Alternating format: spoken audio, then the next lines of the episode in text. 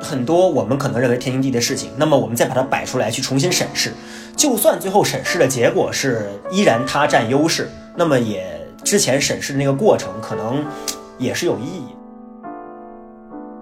爱欲将美和快乐的差异消融了，最美的经验和最快乐的经验在爱欲里融为一体，而伴随着对美的贪婪的这种追逐，也会伴随着巨大的快乐和喜悦。对他的爱真正结束的时候，是我发现我真正知道怎么开始有点眉目爱自己的时候。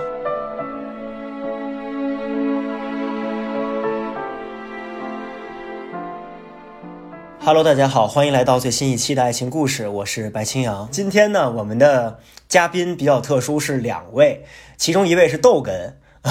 三点水老师是逗哏，然后还有一位站在桌子里的是这个捧哏，三德利老师，两个都是姓三的老师啊，德高望重的老前辈。然后这个两位老师是我在，就是我上周正好去 伦敦，然后参加了两位老师的艺术展，就是。除了除了相声之外，在艺术方面也有一些这个，就也有非常高的成就。然后我们当时就聊到了很多关于爱情的内容，然后就大家都很激动。就是在艺术展之后，本来大家应该做一些高雅的谈话，但是后来就全都变成了就是聊八卦或者聊一些就是比较比较比较三俗的问题。但是大家都聊得很开心。然后之后就觉得我们不如嗯，干脆教大家一个一个。挨个的来爱情故事接受点评，所以，呃，今天就邀请了两位嘉宾到这里，然后我们接下来就主要还是把，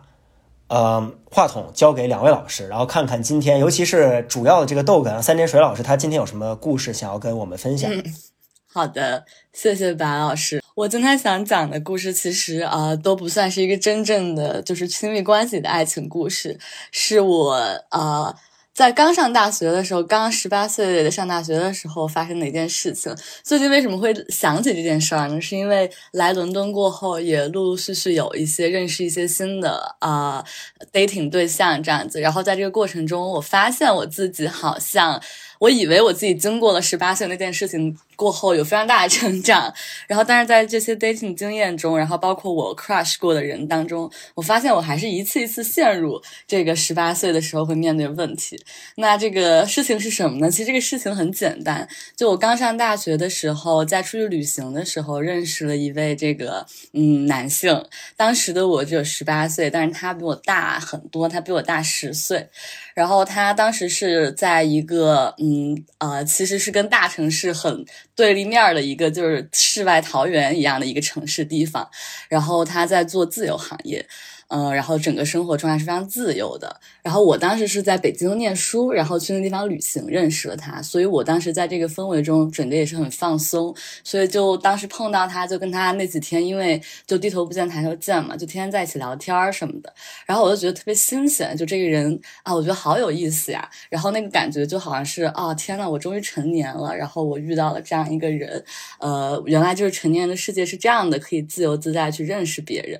然后就跟他有一言没一言的，就是这样搭话嘛。然后后来，因为我在那个地方旅行也就一周，所以一周过后我就要回北京了。然后当时要离开的时候呢，我就发现我自己就是每天都特别想去找他。我就在想，完了，我是不是有点喜欢他呀？但当时就觉得我自己在内心就觉得这个事情是不对的，也不知道为什么不对，就觉得，哎，你怎么能喜欢上一个旅行中认识的人呢？因为他听起来好像很不严肃。就很不认真，而且他还比你大那么多，而且从现实层面来讲，你们俩就是相隔两地，就种种客观条件上来讲都是非常不合适的一件事情。但是呢，我当时就觉得就还是不行，我还是觉得很喜欢他，然后我就要了他的微信，然后我在回北京过后也还是会在网上跟他聊天什么的。然后后来呢，在聊天的过程中，我就知道了他其实已经订婚了这件事情。然后当时，我现在都还记得，我当时在我的那个宿舍的床上跟他聊微信，他 那段时间很忙，所以他隔了很久才回我，然后说他最近在筹备，就很愁一件事情。我说什么事情呀？他说最近在筹备这个之后的订婚的事宜。然后我当时就是在宿舍的床上，就整个就是五雷轰顶，然后我就当时就完全控制不住自己，一下就崩溃，就哭了。然后我就觉得好像。这个事情啊，完全不在我的预料之中吧。然后这件事情发生过后，我收拾了两天心情。我的理智就在告诉我自己：天哪，这个事情你一定不能再继续下去了，这是非常非常危险的。但是我的情绪呢，其实又很真实的告诉我自己：我好像在知道了这件事情过后，更加的发现我确定了我很喜欢他的这件事情。然后我就还是跟他保持了联系，但是每一次保持联系的过程中，我自己心里就是非常的有道德压力，而且我当时没有把这个事情告诉任何人。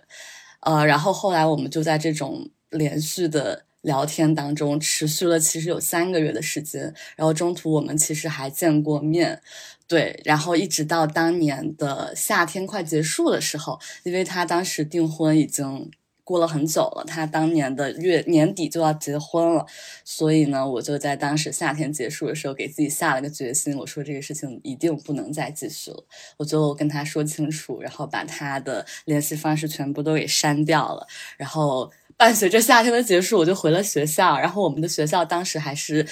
大一结束的那个夏天在军训，所以我刚经历了我这个单相思失失恋，我就去军训了，而且还就是说苦上加苦哈。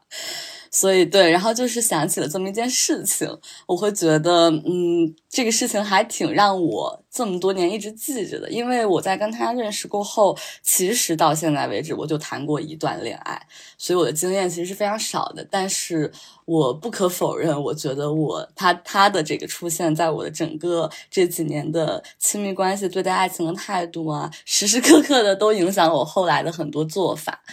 对。嗯，大概故事就是这么个故事。嗯，三德三德利老师有没有什么补充吗？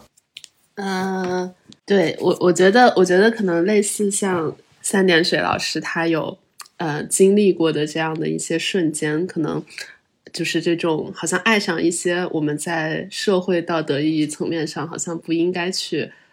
爱上或者不应该去产生感情的人，对吧？尤其是在现在的这样的一些。网络环境之中，好像对于爱情的道德程度和忠贞程度这么的看重的一个大的背景下，嗯，这样的一些心动，这样的一些情感和情绪，其实是会对对这个陷入在爱情当中的呃正在陷入在爱情当中的人，可能会产生很大的这样的一些道德压力。嗯，然后然后我也是想要可能今天就是跟大家也讨论，或者是想要去追问。就是，嗯，比方说我们在今天可能该要去维持一个什么样的爱情的道德观，或者是忠贞是不是爱情里面去判断这个爱情是不是值得和长久的唯一的标准，对吧？之类的这样的一些问题。对，但我比较有求生欲的说啊，就是我现在在一段比较比较 比较稳定的关系之中，不是说我的这个这个爱情观念就是完全好像认为这个东西是不重要的，但是。呃，我觉得它有很多值得讨论的空间吧，因为因为可能可能我们很不可避免的在去喜欢呃对方，或者是陷入到这样的一些情感之中的时候，它就是完全好像是一种完美的、没有道德瑕疵的这样的一些感情，对吧？我们总是在感情中可能会交织很多不同的欲望，很多不同的期待，很多不同的权利，甚至很多时候，嗯。像嗯，类我身边的一些故事也好，就是呃，可能我们在感情中会爱上一些不该爱的人，他可能往往会发生在一些非常具有权力关系的环境之中，对吧？可能会爱上一些前辈，可能在学校的时候会爱上自己的老师，可能在工作中会爱上自己的上司，等等等等。可能这样的一些环境里面，经常会发生这些不是那么被接受，甚至很多时候不能去寻求帮助、不能去分享的。感情故事，嗯，大概就这些。嗯，我，就咱们还是就是我先确认一下，就是应该就是在整个旅行期间，就是其实三点水老师是并不知道对方是订婚的呀，所以就是呃，一直到三点水老师。觉得自己可能有点喜欢对方这个状态过程中，其实他的假设应该都是对方是一个单身吧？对，因为当时他过的那种生活，我就是完全没有想过他会有一个就是订婚对象，因为他当时的订婚对象也并不在他所在的城市，他也从来没有提起过啊整个这件事情，所以我是后来啊认识他，可能有一个月左右的时间啊知道了这件事情。嗯，那其实其实我就单从这个案例出发，我个人觉得就是至少在前期这个从 相识到喜欢上这个过程当中。呃，这个道就是这个地方应该是有是道德豁免的，就这地方跟道德没有什么关系，毕竟也不知道这个状况。然后后来知道之后，其实那个时候情感就已经是比较汹涌的了，就是那个时候是自己已经无法控制的状态了。然后之后也就是属于忍痛悬崖勒马。那其实从头到尾呢，就是总体来说，三点水老师的行为还是在被一种很强烈的理智所所就是约束中的，嗯。就是我个人觉得，呃，三点水老师的这个案例呢，至少就是，如果我们要把它放到这个道德这个框架和道德这个就就是大的这个话题下面来看的话，我觉得是没有任何在道德层面的问题的。然后，呃，我也不想对对方做任何的道德评判，毕竟我们也完全不知道他的状况。呃，我今天为什么会就觉得这个题目很有意思？是我非常想讨论，也是因为我正好这两天在看一部电视剧，呃，二零一四年非常非常火的一部日剧，叫《昼颜》，工作日下午三点的恋人们。这部电视剧呢，就是全员出轨，这这个这个这个要比要比咱们今天讲的故事还要，他要提给出的案例要极端很多。然后里面呢，嗯，这部电视剧很癫狂的一点是，你看到最后。你会觉得出轨的那两对儿才是真爱，然后所有原配都是在阻挠真爱的这个坏人，然后呢，你的道德会崩塌到，就是你想把那些所谓道德立场站得非常高的、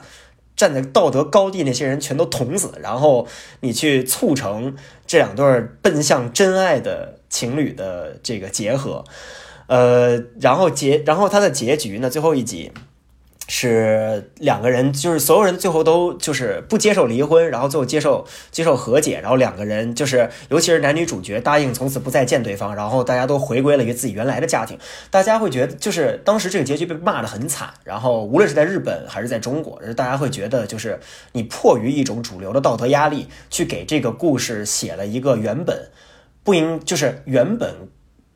可能不是它剧情走向的一个故事，强行的就本来你已经把这个，呃，人类已经建构出来的这个道德体系碾碎了，摁在就是压在地板上摩擦，然后到最后呢，你又把它按照完全就是你要按照原来的那个方式又重新建构起来，就感觉你之前的那个碾碎的过程就白白白白浪费了，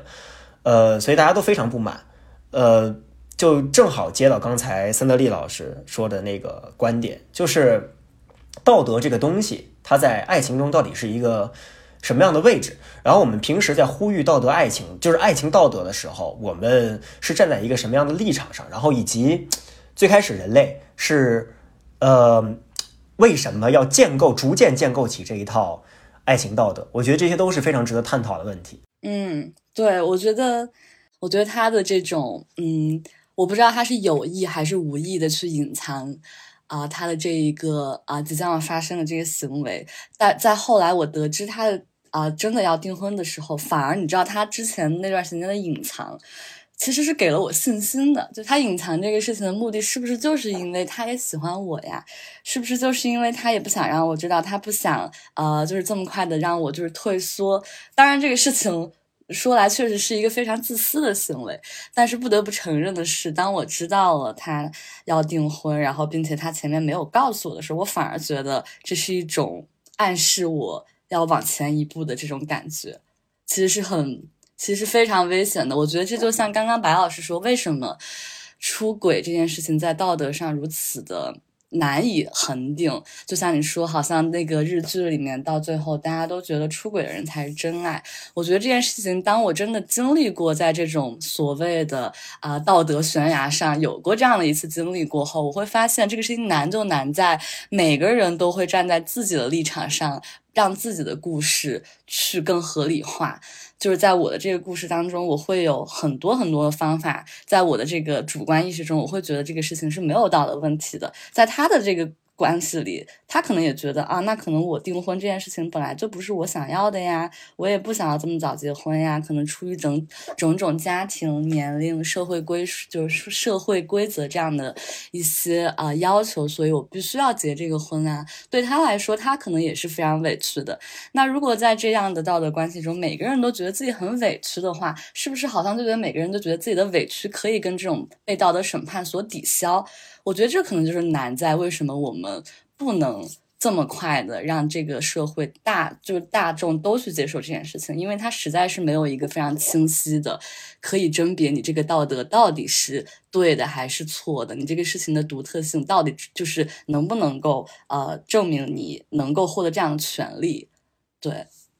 这期节目，我觉得也是，就是我们不是要提，我们不是要提倡和鼓励大家去做这件事情，只是尝试着把这个问题抛出来。就是因为很多很多时候，大家会觉得这个世界是这个呃是本质主义的，就是它的所有东西都是。世界运行从宇宙诞生的第一天起，它就应该是这样的。它是这个世界的自然法则，它是公理。比如说，大家可能会认为道德是公理，但其实像就我现在第一反应就是尼采，尼采认为道德是弱者的弱者束缚强者的一种武器。呃，就是就是。等随着哲学家们不断的思考，很多原本大家认为是天经地义和本质的东西，开始也被大家知道，哦，它原来是一个社会建构的东西。所以，包括今天我们在谈论这个话题的时候，我也想说的，想到一点就是婚姻这个东西本身。我昨天，我昨天在网上看大家关于那部电视剧的吵架，昼颜的吵架的时候。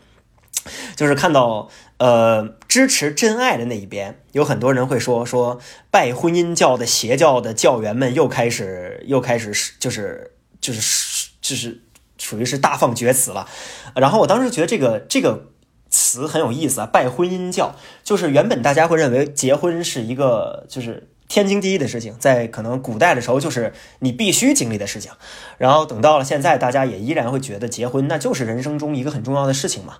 呃，但是呢，也有一批人逐渐的会站起来说，婚姻这个东西是很虚伪的，它是在束缚人的很多东西的。然后，它婚姻这个东西就是本质上也是一种契约关系，然后它会毁毁坏很多浪漫的东西。然后，他进入这段关系之后，他这个体系本身不仅是对女性权益的打压，也是对，也是对。就是在这个关系中的男性的一些意识的打压，那么我们为什么要去追寻这种不健康并且封建的体制呢？很多人会这么想。那么至少他给我们提供了一个思考问题的新思路，就是，呃，就是很很多我们可能认为天经地义的事情，那么我们再把它摆出来去重新审视，就算最后审视的结果是依然它占优势，那么也之前审视的那个过程可能。也是有意义的，我觉得这是今天我们这个节目的一个意义，嗯，然后回到回到咱们这个 故事本身啊，嗯 嗯，我其实反而就是觉得，在我呃当时经历这个事情，因为我当时在经历这个事情过后，我就。有了自己的公众号，其实这个事情是一个很大的契机。所以我现在回头看，我最开始有这个公众号写的那些东西，就记录我当时很真实的想法。我会觉得，反而当时像好像越危险的东西，其实是越迷人的。人都会有这种像痛苦、被痛苦驱使的这样的非常其实非常贱的一种动力。但对我来说，我觉得还有一个关键词在这段。就是单相思吧，当中是想象力的问题。就我知道他订婚过后，而且就是订婚这个话术其实非常微妙，因为订婚其实并不是结婚，订婚好像是给了你一个缓冲余地。对，然后。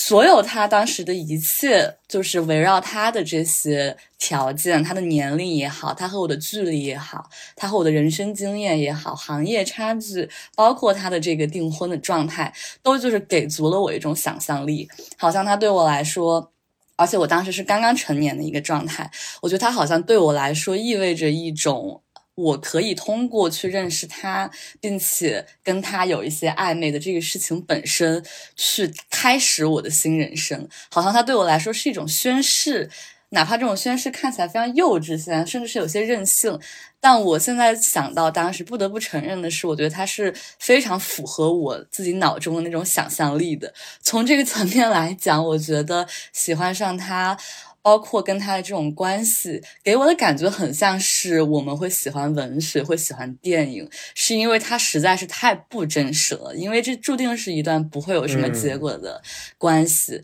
但是他又给足了你非常多的想象空间。你在这个过程当中，你会发现，我自己会发现，天呐，我因为喜欢上他这件事情，我的所有的。啊，感官都变得更敏感了，我自己的创作力更丰富了，我自己每天的这个情绪波动非常大。但对于一个这个所谓的我们这个啊文学艺术行业的人来说，这其实是一种非常。让人非常兴奋的状态，大家都知道那种，就是你觉得你的创造力变得很旺盛，你会对所有事情都保有非常敏感触角的时候，其实非常可贵的。在大部分生活中，你可能很难找到那种状态，但这个事情就是给足了我在这方面的想象力，所以我觉得好兴奋。当时，对，所以我觉得或许这种想象力它离我足够远，它让我感受到一种思维上的解放，甚至我会觉得是非常吸引我的一件事情。就之前我们确实聊了几期关于这个，呃，就很多嘉宾，我包括我自己也说过我自己，就是说喜欢对方可能喜欢的只是心中的一个，呃，一个想象，然后这个想象本身它已经它其实可以单独脱离对方而存在，就是对方只是正好他在那个瞬间他在场，然后呢。你在那个瞬间也拥有你心目中的那个形象最强盛，或者说你对于这个形象最渴望的那个时候，你处在那个阶段，然后他在场，这个时候你就自然而然的会把他拽进你的那个形象里，而不是他把你拽拽进他拽到他身边。就是他更像是一个你自己心中的一个一个行为，是你自己的一个一个互动状态，你跟你的一个互动状态。然后在之后的过程中，你会发现这个形象本身对于是对于你自己的一些。其他的日常行为的一种，呃，无聊日常行为的摆脱，以及更富有创造力的非日常行为的提升，这些东西本身都是只跟自己有关的，呃，跟对方没有特别强烈的关系。而到最后呢，其实也会发现，就是对你，就是你有没有真的了解对方，或者就是对方这个人本身是不是还有很多你之前。没有看到或者宁愿不看到的东西，这个都是当时的我们自己，呃，不会太去在意的。我觉得，而且我觉得本来就是刚就刚才有一个很重要的一点嘛，这个三点水老师自己也提了，就当时才刚刚十八岁嘛，那个时候其实就是大家心中的这种呃幻想，应该是还真的会会是蛮旺盛的，呃。就是我，我虽然现在很难以很难以接受自己自己目前的年龄已经相较于十八岁更接近于那个大叔当时的年龄了，但是，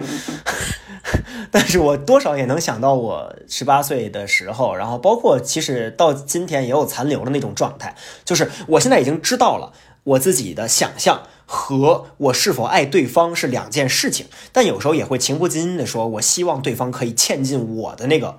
模板里，而不是说我去找一个我我遇到一个人，我真的觉得这个人很有魅力，就是我觉得是有这么一个不同的区别在里面的。嗯，而且我正好还有一点要提，就是这一点其实非常非常好的连接到了我们今天谈的第一点，就是关于道德的这个问题，就是我们我们心就是比如说。那部剧，就我还是回到那部剧啊，讨论那个主题，就是进入到一段不幸福的婚姻之中，那么两个人可能会有那种平淡如水的日常。我们就说，我们就举更广泛的例子，就比如生活中我们会遇到那种平淡的夫妻，两个人的婚姻本身不幸福，不是建立在爱情层面上的。然后这个时候呢，就是所谓的出轨，遇到了一个自己的真爱，那么他是不是你的真爱这件事情，我觉得就非常非常可疑，因为。你本身就想要逃离这个日常，然后你跟你朝夕相处的那个人，也不是你心中投射那个，既不是你投射的那个影子，也不是你真的觉得他很优秀，你你真的很喜欢他，那么两个都不满足，那这个时候你在外面遇到任何一个稍微来说就是多多少少有一些闪光点可以嵌进你的幻想中的。对那个对象，那么他就可以立刻把你的那个状态给蹬走。勿宁说是勿宁说是对方蹬走你，不如说是你这个时候非就像抓住了救命稻草一样，你就抓住了那个人，那个人的很多特征，然后你把他抓抓过来，就是这个时候就会产生了那种呃大家所就是我们会在日影视剧里看到那种就是强烈的、可歌可泣的，就是那种疯狂的那种不伦关系。就是我觉得跟这个是很有关系、很很有很有联系的，跟我们说的这个第二点。好那那我我对我也想回应一下，回应一下白老师刚刚说的。呃，我有在想，就是嗯，我感觉我今天的发言都特别的不道德，感觉感觉会被骂。对，但但是就是我想说，可能嗯，从我自己的感情观，或者是我的我对我对爱情的理解来说的话，我嗯，我是认为我可能。不太像，就是大家对感情的期待。我会认为，这个感情里面其实没有所谓的真爱，没有那个命中注定的唯一的这样的爱情，或者是什么都非常契合的，好像最最最崇高的、最最纯洁的这样的唯一的真爱。对，就在我的感情观里面，其实我不会这样去理解爱情。我会觉得，可能这样的一些浪漫关系、亲密关系，它很多时候是一种非常。可能流动的状态，对吧？我们的这个感情随时可能会发生变化，随时可能会流向一些其他的地方。然后这样的一些流动的趋势，它有反映我们可能刚刚聊到的这样的一些你当下的这样的一些生活状态，你的、你的、你的性格，你的各方面的这样，他所塑造出来的，可能你当下的这样的一种自我投射的幻想，然后你可能更隐秘的这样的一些内心的追求和。欲望，呃，或者是一些更可能不可能摆到台面上来说的这样的一些一些一些想法，自己也没有想得很清楚的一些想法，它可能也反映着你当下的所身处的这样的一种权力关系和环境。嗯，然后展开这个两说，我可能也想回应一下三点水老师刚刚 讲到的他的故事。他讲到他十八岁的时候，呃，有去潜意识当中可能对于痛苦的浪漫，去有一种。追求，对吧？我觉得可能意识到这样的一个关系，他不是直接意识到这个关系是危险，而是他可能潜在会让自己感觉到，我会陷入到一种比较拉扯的痛苦的，对吧？这种危险，它可能会带给我痛苦。我觉得可能也很大程度上是有对这样的一种痛苦去产生迷恋，对这种苦情会去产生迷恋，然后呃，会希望自己在青春期的时候，可能这样的一个感受。它变，它更加的丰富，对吧？它更加的可能有很多层次。痛苦是回应，好像当时自己存在自己感情真实、感情强烈的一种很重要的证明的方式。然后也有，也有，我觉得也可能会，我觉得就是少女可能在，尤其又对吧？读文学艺术，可能会大家心里头都会潜在的，可能有那么一点点的自毁倾向，对吧？会。会想要去找一种更极端的、更更特别的，然后也是更危险的这样的一种关系。对，然后这是第一点。然后第二点，我想补充的可能也是另外一个，就是跟三点水老师可能，嗯，他的这个故事隔绝开来的另外的这样的一个，因为因为我我身边也有遇到过，可能很多包括有出轨的人，有有介入到其他人感情当中的第三者的人，可能这样的一些一些故事吧。然后。呃，我觉得可能有时候在这样的一个环境之中，嗯，它也存在着一种，我作为女生，我现在可能读过一些女性主义的内容之后，可能自己有再去回忆这些故事，回忆这些瞬间，我觉得他可能很多时候也存在着一种雌竞的一种状态。喜欢上已婚的人，可能是去幻想他他的那种成熟，他跟他被别人认可，他跟别人磨合的这种感觉，那。对我来说，我会觉得可能这也是一种雌竞。我觉得它是一种更更邪恶的隐秘的欲望，对吧？我是想要去赢过另外一个女生，我是想要去赢过她身边的另一半，我是想要去可能证明我可以让嗯浪子回头，我可以去可能在这段感情里面是一个 是一个强者，是一个赢家，是一个不需要去背负责任，然后就能去享受这段关系的人。对，嗯，大概这两个方面。嗯，嗯，对，我觉得，嗯，我觉得三德利老师，因为我们之间，我们之前其实也会有很多交流。我想起我们之前有一次在聊到啊感情的问题的时候，我们都在回忆说，为什么人在啊大概率来说，为什么人在更年轻的时候总是去谈一些非常痛苦的恋爱。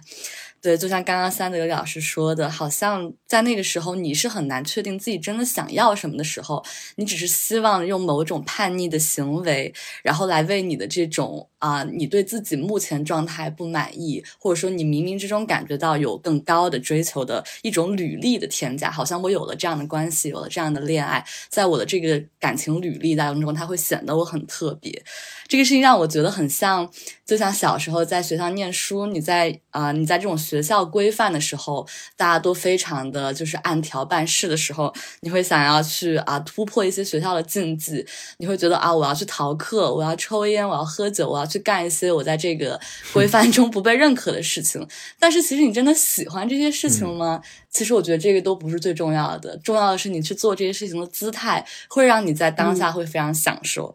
而在这种状态之爱流动过后，你会发现啊，原来这些事情也不一定非得靠这些姿态能才能够去确立我自己对于所谓更痛苦、更深刻的追求。你会发现啊，原来我追求的也不是痛苦本身，你可能会把那个痛苦从一个非常笼统、非常不成熟的认知去拆解为更个体化的、更知道自己想要什么的一个一个单独的点。对，我觉得这个其实是我在现在去回想当时的时候，会觉得如果有一点点进步的话，我会觉得我的痛苦更加的，如果还有痛苦的话，我的痛苦是更加知道痛苦、更加明确的痛苦，而不是一种非常笼统的宣誓。对，嗯，那是不是可能我们在青少年时期，很多时候这样的一种爱情和和浪漫关系，它其实不是在爱人，而是在爱自己。对，它不是不是向外的爱，而是向内的自恋的一种爱，就是是爱自己当下的感受，爱自己的特别，爱对爱情是帮助我们去证明自己存在和独一无二的一种工具。但是你知道，我我虽然就是某一种程度觉得这个可能是真的，但是我又觉得那种爱自己其实不是真的爱自己，因为你不知道自己想要的是什么时候。我反而觉得我对我当时喜欢的这个。我们就是我的这个故事中的这个男生，我对他的爱真正结束的时候，是我发现我真正知道怎么开始有点眉目爱自己的时候，我对他的爱就真正结束了。我反而会觉得，嗯嗯，对，可能会，但可能这两者是有类似有交合的地方吧。但我觉得，因为爱这个字实在是爱自己，又是一个非常大的课题。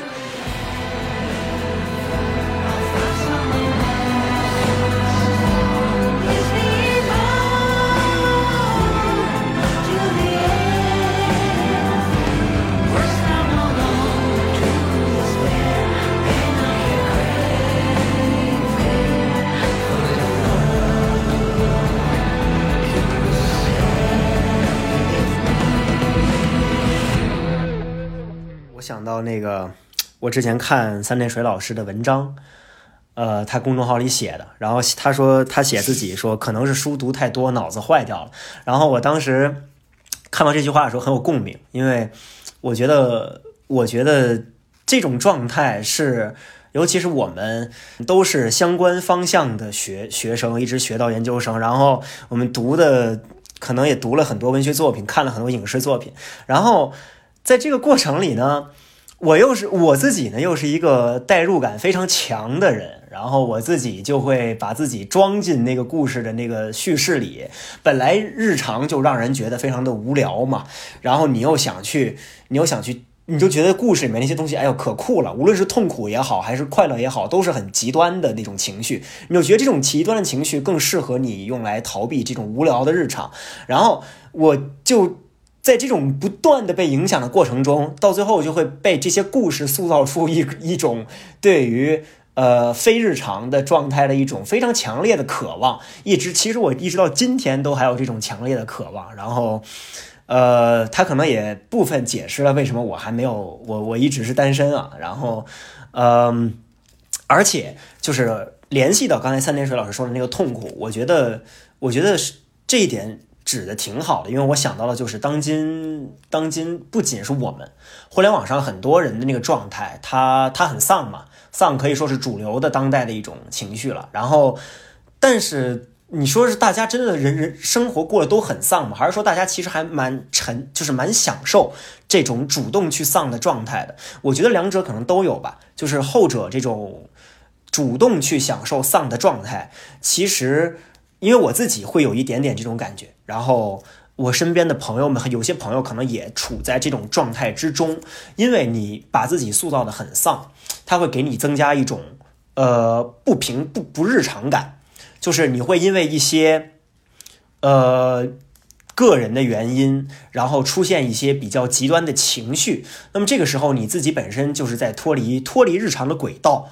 因为这种情绪本身是对于日常的一种叛逆嘛，是一种是一种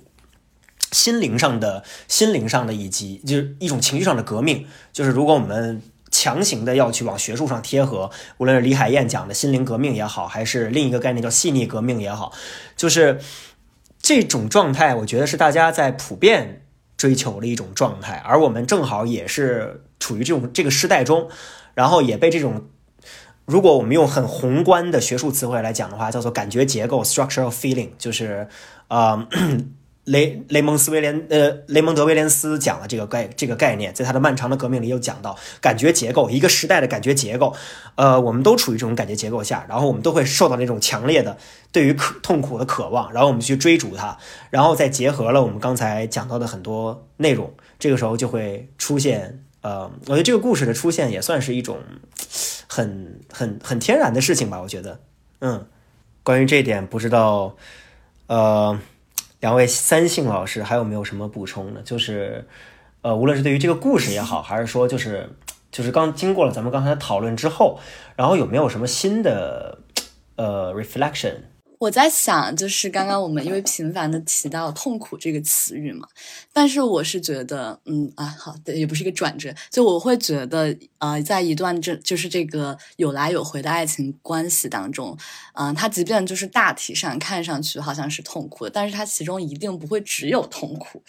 因为我记得。嗯，就是在柏拉图所叙述的一种这种真理之爱的关系中，他说：“他说，爱欲将美和快乐的差异消融了，最美的经验和最快乐的经验在爱欲里融为一体，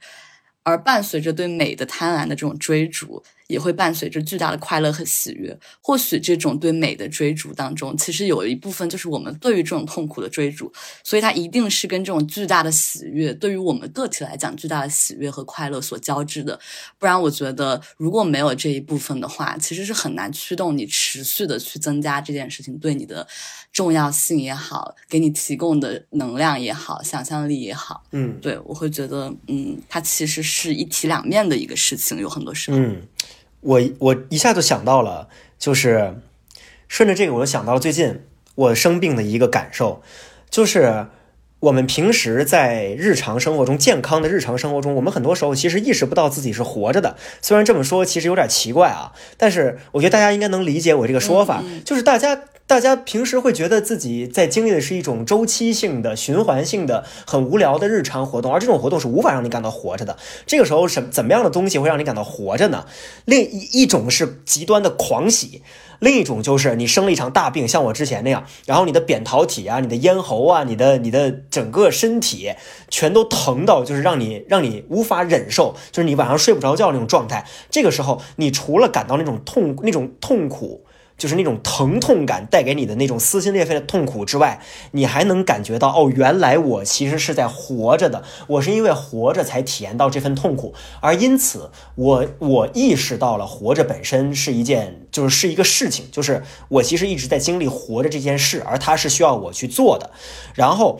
折射到情绪上，其实也是一样的，就是极端的痛苦。它对你造成，它对你的心灵造成了伤害，但是这件事情让你意识到，哦，原来我是在活着的。它其实痛苦本身是一个非日常的东西，它本身就是一个我们逃离日常所要逃向的方向。这一一端是快乐，一端是痛苦嘛，任何一方都是逃向的方向。那我们经历了快乐，我们知道了快乐的滋味之后，我们某种潜意识就会带我们走向去追逐痛苦那一方，而我而这两件事情的功。共同目的都是为了逃脱日常，所以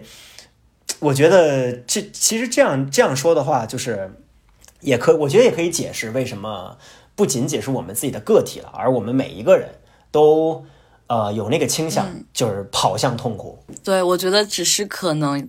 啊，有的人在这种逃向痛苦的这个过程当中，他的投射不一定是爱情这件事情，有可能是别的事情。对，哎，这个我们最后还是把这个话题逐渐的从非常非常危险的道德层面拉回到了那个 呃更加学术的层面，这是自保行为。嗯，我我其实我其实还有一些关于那个话题，我最后还想就是关于那个话题有一些呃舆论，就是我其实想到了小龙女和杨过。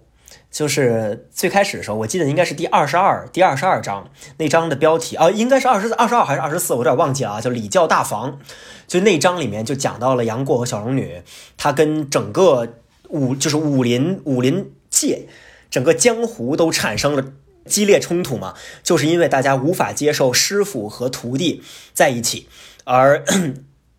后来呢，等到了最后一章，呃。大家一起出现在华山之巅的时候，其实 包括郭靖等人啊，包括那些五绝那个层面的人，也包括很多更多江湖上的人，他们都已经不再不再关心杨过和小龙女他们之间之前是什么样的师徒关系了。这个时候我就在反思啊，就是他会不会是因为杨之前小龙女比杨过强，然后小龙女是女性，这个时候。小龙女作为那个女性师傅，她绝对不能够跟她的男性徒弟谈恋爱。而到最后，杨过作为男性，他比他的师原来的师傅强了，然后杨过成了五绝。那这个时候，大家就会觉得杨过和小龙女的那个搭配，它是一个，它它是一个正常的事情，因为杨过在各方面都能压过小龙女。那么这个时候，我就在想一点，就是一方面。两个人强了之后，大家可能就会对他的道德层面的要求要更宽容，而另一方面是这里面有没有有可能隐藏着一种厌女的叙事，就是，呃，这段关系中，如果就因为我也联想到另一部日剧叫《魔女的条件》，讲的就是一个女教师和一个男高中生之间的恋爱故事，我们更多的都会去体谅男男老师和女高中生之间的那种恋情。而我们社会为什么更不能够接受女教师和男高中生？就是这里面这个厌女的叙事，我觉得，嗯，今天可能没有足够的时间去谈，但是我觉得这是一个很重要的事情，然后也比较想听一听，作为女性在这个议题上有没有什么想法？我我觉得《神雕侠侣》的这个杨过和小龙女的这样的一种感情感情关系，我觉得是有像那个白老师刚刚说到的这样的一种一种。艳女这样的一种，嗯，因为在金庸，他他作为一个男性的写作者，我觉得他也有在他的这个书中有去投射到可能他自己理解的这样的一种，呃，恋爱关系，或者是他自己理解的这样的一种一种男女之间的这种情侣关情情权力关系，就有意无意的吧，可能会有这样的一个设定，可能经常。对吧？他的主人公是一个男性，是男性成长为大侠，对吧？一种一种随机的命运的这种感觉，成长为大侠。但女性可能在这个里面只是一种推波助澜的这样的一个状态，或者是装饰性的，或者是呃，成为了这个男性的一个好像幻想，或者是他人生当中点缀的这样的一个状态。我觉得，嗯，是有这样的一个层面。然后，尤其在杨过和小龙女的这个故事里面。我觉得是有可能前面讲到的，可能小龙女很强，然后她又比杨过的年纪要大很多，所以很多时候这样的一种指责，会认为他们之间是非常淫荡的一种状态，对吧？就是是非常呃荡妇的，不能被世俗所容忍的，或者是大家会是产生这样的很多的这种幻想。嗯，我觉得是有。然后在我们的日常生活之中，嗯，我觉得也有这样的一个一个。一个感觉，但是我不是非常认同。可能当下，也许我们更多的是对呃女性老师在在去，比方说女性的老师、女性的这样的一些前辈去指责。我觉得很多时候，可能嗯，在当代的这样的一个环境之中，也许也许并不完全是好像女性在去承受这样的一个指责，或者并不完全是这种女性是一个强者的时候去承担这样的一个指责，而是在可能。女学生喜欢上男老师的时候，受到指责的也同样是这样的一个女性的学生，对吧？好像一直是这样的一个，不管女性是强是弱，她好像一直在去受到这样的一个批评，对对对，或者是没错，对，一直是她好像是一个，无论强和弱，她都是有在这个厌女的结构里面没有被去宽容的这种状态。嗯，然后我可能想要延伸讲一个，我也跟三点水，就是我们前面聊我们一个朋友的感情故事，我们有有有再去这他们的感情故事，有让我去产生到的一个自我反思。嗯，就是就是我这两，我简单的概括一下前情啊，非常简单，就是我这两个，呃，我一个朋友，她她作为一个女生，然后她跟她的，呃，她跟她的一个好朋友谈恋爱了，然后那个男生也是我的好朋友，就是都是我们的朋友，然后我跟他们两个都非常的熟，然后在他们俩日常的这样的一个亲密关系之中呢，确实好像这个男生可能会显得更更强势一点吧，就是。他的事业可能发展的更好一点，然后可能也会显得更有才华，然后掌握更多的可能这样的一种社会资源。然后这个女生可能相比来说就不会那么的有事业心，然后可能他们俩现在在一起的这个状态，这个女生就可能是比较比较比较待在家里的，然后比较。比较，我们可能经常在一些批评里面会去批评她，可能作为女生没有足够的这个自强，或者是占有这段关系当中的主导地位。我觉得他们是很经典的这样的一个我们认就是理解的异性恋的男女的这种不平等的权利结构。然后，嗯，我我之所以对他们的感情产生反思，也是因为我一开始他们俩总是吵架，总是有各种各样的问题。然后我一开始就有在去想，呃，我会非常的共情那个男生，我会很不自觉的去共情那个男生，因为我们的关系也很好。然后我们平常一起出来，我会跟那个男生可能聊一些，呃，所谓的学术上的东西啊，或者所谓的工作上的东西。我会觉得我们好像有更多可以去交流的空间。但是这个女生可能在我们去聊这些的时候，她不会参与进来，她可能会更喜欢去讲述一些情感上的。自我的体验，一些一些一些自己的这样的一些事情，所以我在最一开始他们发生矛盾的矛盾的时候，我会共情这个男生，我会觉得可能是这个女生现在不够强，她没有去挣钱，她没有去工作，所以她，嗯，他好像应该去承担这个感情里面的这样的一些痛苦。但是突然有一个时刻，我就发现我自己好像在这个里面是很不自觉的去厌女了。我是我是我好像作为了一个。这种亲密关系里面的女性的幸存者，然后我我把自己好像在这个里面，就是说我我自己把自己假设和比喻成我跟其他的，我跟这种可能待在家里的女生是不一样的，我跟没有在工作的女生是不一样的。我共情了一个一个优秀的男生，我共情了一个男性，我好像能跟他们去平起平坐，但其实这也是非常厌女的一个结构。嗯，对。然后我觉得。这这是我在他们的感情里面 学到的东西吧。我觉得他虽然我以前 也读这种女性主义的东西啊，但可能都是纸上谈兵。我觉得没有没有，就这件事情可能让我真正的开始去反思，我是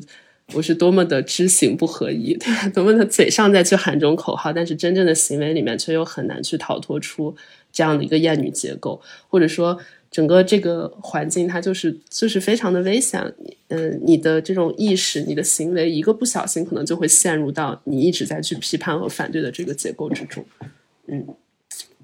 进行一些自我反思。啊，对，那我我我就正好补充一个吧，就是一个我们联系到今天我们最开始讲的那个问题的时候，就是关于出轨层面的道德问题，就是社会上可能依然目前会有一种趋势，就是男性出轨。我们会发现更多的案例都是男性出轨会被对会被会被自己的老婆原谅，而老婆出轨通常都会导致的是离婚或者是更强烈的道德指责。那这里面的这个叙事其实跟刚才我们讲的这个叙事也是一脉相承的，同在一个艳女的框架中。那么我们把这个这个背景也补充上之后，不知道对于这个问题的一些看法是什么？嗯，好，我我只是说，刚刚就是大家在聊这个，我想起有有一个电影，就是一个新加坡的电影叫《热带雨》，然后他讨论的就是这个女女老师跟自己的男学生发生的故事，嗯，然后我就在想，好像对，就像刚刚你们聊到的，不管是一个女老师爱上男学生，还是一个男老师爱上女学生，在这样的关系当中，这个女性角色永远都是承担比较多指责的一方。然后就觉得很奇怪，好像这个女老师爱上男学生也不是因为啊，她要追求自己的自由，她要就是发现啊，原来这才是真正的爱或者怎么样的。好像在这个电影的铺垫也是，包括可能有很多其他的例子中，也是这个女性在自己的原本的原配家庭里，实在是受足了丈夫的冷落，实在是受尽了苦楚，所以她不得不把这种眼光投射到另外一个男性身上。但很多男老师爱上自己的女学生，可能他在自己的原配生活中也是占尽占尽利益的一方。他的原配生活中，他的那个原本的妻子对他也是非常好的，但他这个时候却爱上另外一个人，他依然是非常趾高气扬的。所以在这样的这两种不同性别反转的角色当中，永远是女性非常的苦，非常的苦情，然后男性永远都是好像他们。可以从任何一个关系中抽身，我觉得这不得不说是非常厌女的一件事情。呃，就哪怕我们今天的这个对话，也非常的在这个事情上也非常的符合。就是我身为一个当事人的女性，我在讲起我的这段关系的时候，我依旧在讲这个事情之前，我惴惴不安，我会依然觉得我在道德上，我会非常害怕，我是受到指责的那个。但好像客观上来讲，我觉得我在这个事情当中，我可能才是最开始。所谓的被欺骗的那一个，其实好像你看，我最开始就说了嘛，对啊，对，对，但我不是想要去指责什么呀，我只是觉得好像这种女性的自责，女性的被这种在感情当中更加谨慎、更加怕犯错、更加容易就是把所有的责任归结到自己身上这种心态，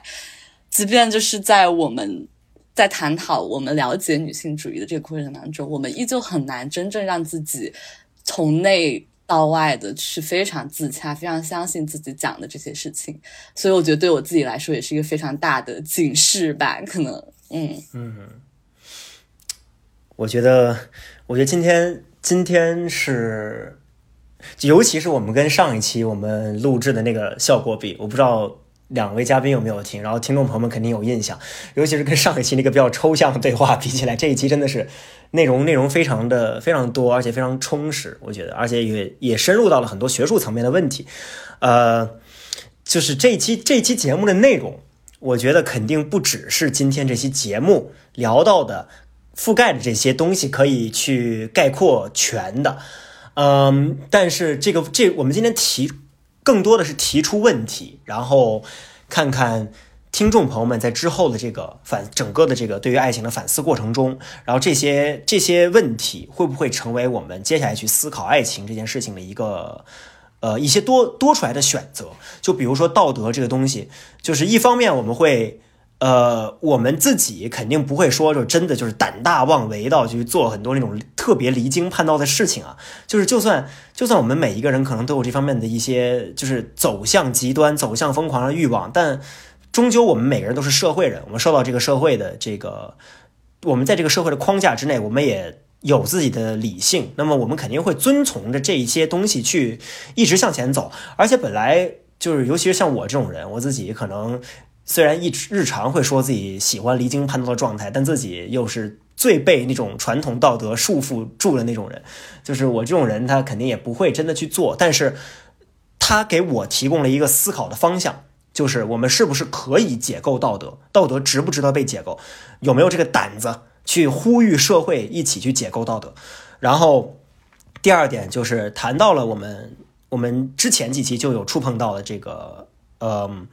影像或者说是幻想这个问题，就是我们自己，我们爱上对方的时候，是不是需要判断一下，我们爱上的是一个影像，还是一个，还是真的这个这个人本身？嗯，这个问题也虽然可能在整个人的一生中啊，在跟对方相处的这一这漫长的时光中，可能都无法完全思考清楚，但它也是我们呃去思考爱情这件事情的一个方向。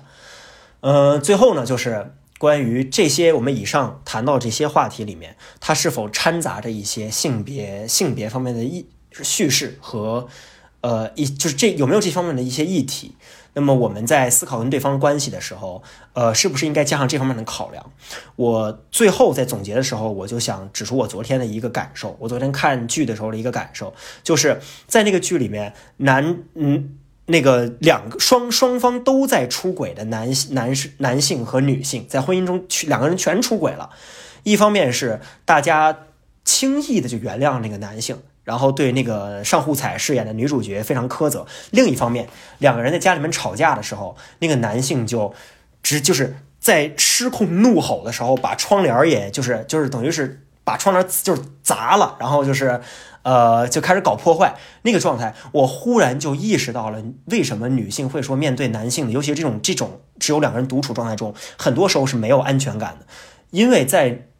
因为在对那个失控，即使我知道他是演的，我也感受到一种强烈的、强烈的那种呃身体上的不安全感。我觉得他可能会冲出屏幕来打我。就是我，我突然就意识到了，为什么在这个关，就是在这样的一个状态中，女性处在一种始终不安全的状态中。那他对我思考我自己的情感关系提供了一个非常非常宝贵的新思路。我以后应该怎么去做，怎么行为，我怎么去真正意义上的提供给对方安全感，而不是只是我每天嘴上说着我要给你安全感。我觉得这些都是我们今天抛出来这些问题，是这期节目非常珍贵的一些一一个意义吧。我觉得，嗯，白老师无辈楷模呀。嗯，我也觉得很开心，今天能够有我这么一个陈年往事的一个小小故事。我觉得跟大家探讨，能延伸出来这么多，对我自己再去回顾这个事情，其实对我自己也有很多的启发。嗯，我也很开心今天这个能来参与，或者说能跟大家讨论一些这种。对，希望我的发言不会太被太被网友骂。不保方保护我方三得利老师，此有什么？冲着我来吧！没事没事，希望大家如果要骂的话骂我。好，那么呃，我们这期节目就差不多到这里就结束了。那么呃，我们下期节目再见，拜拜拜拜。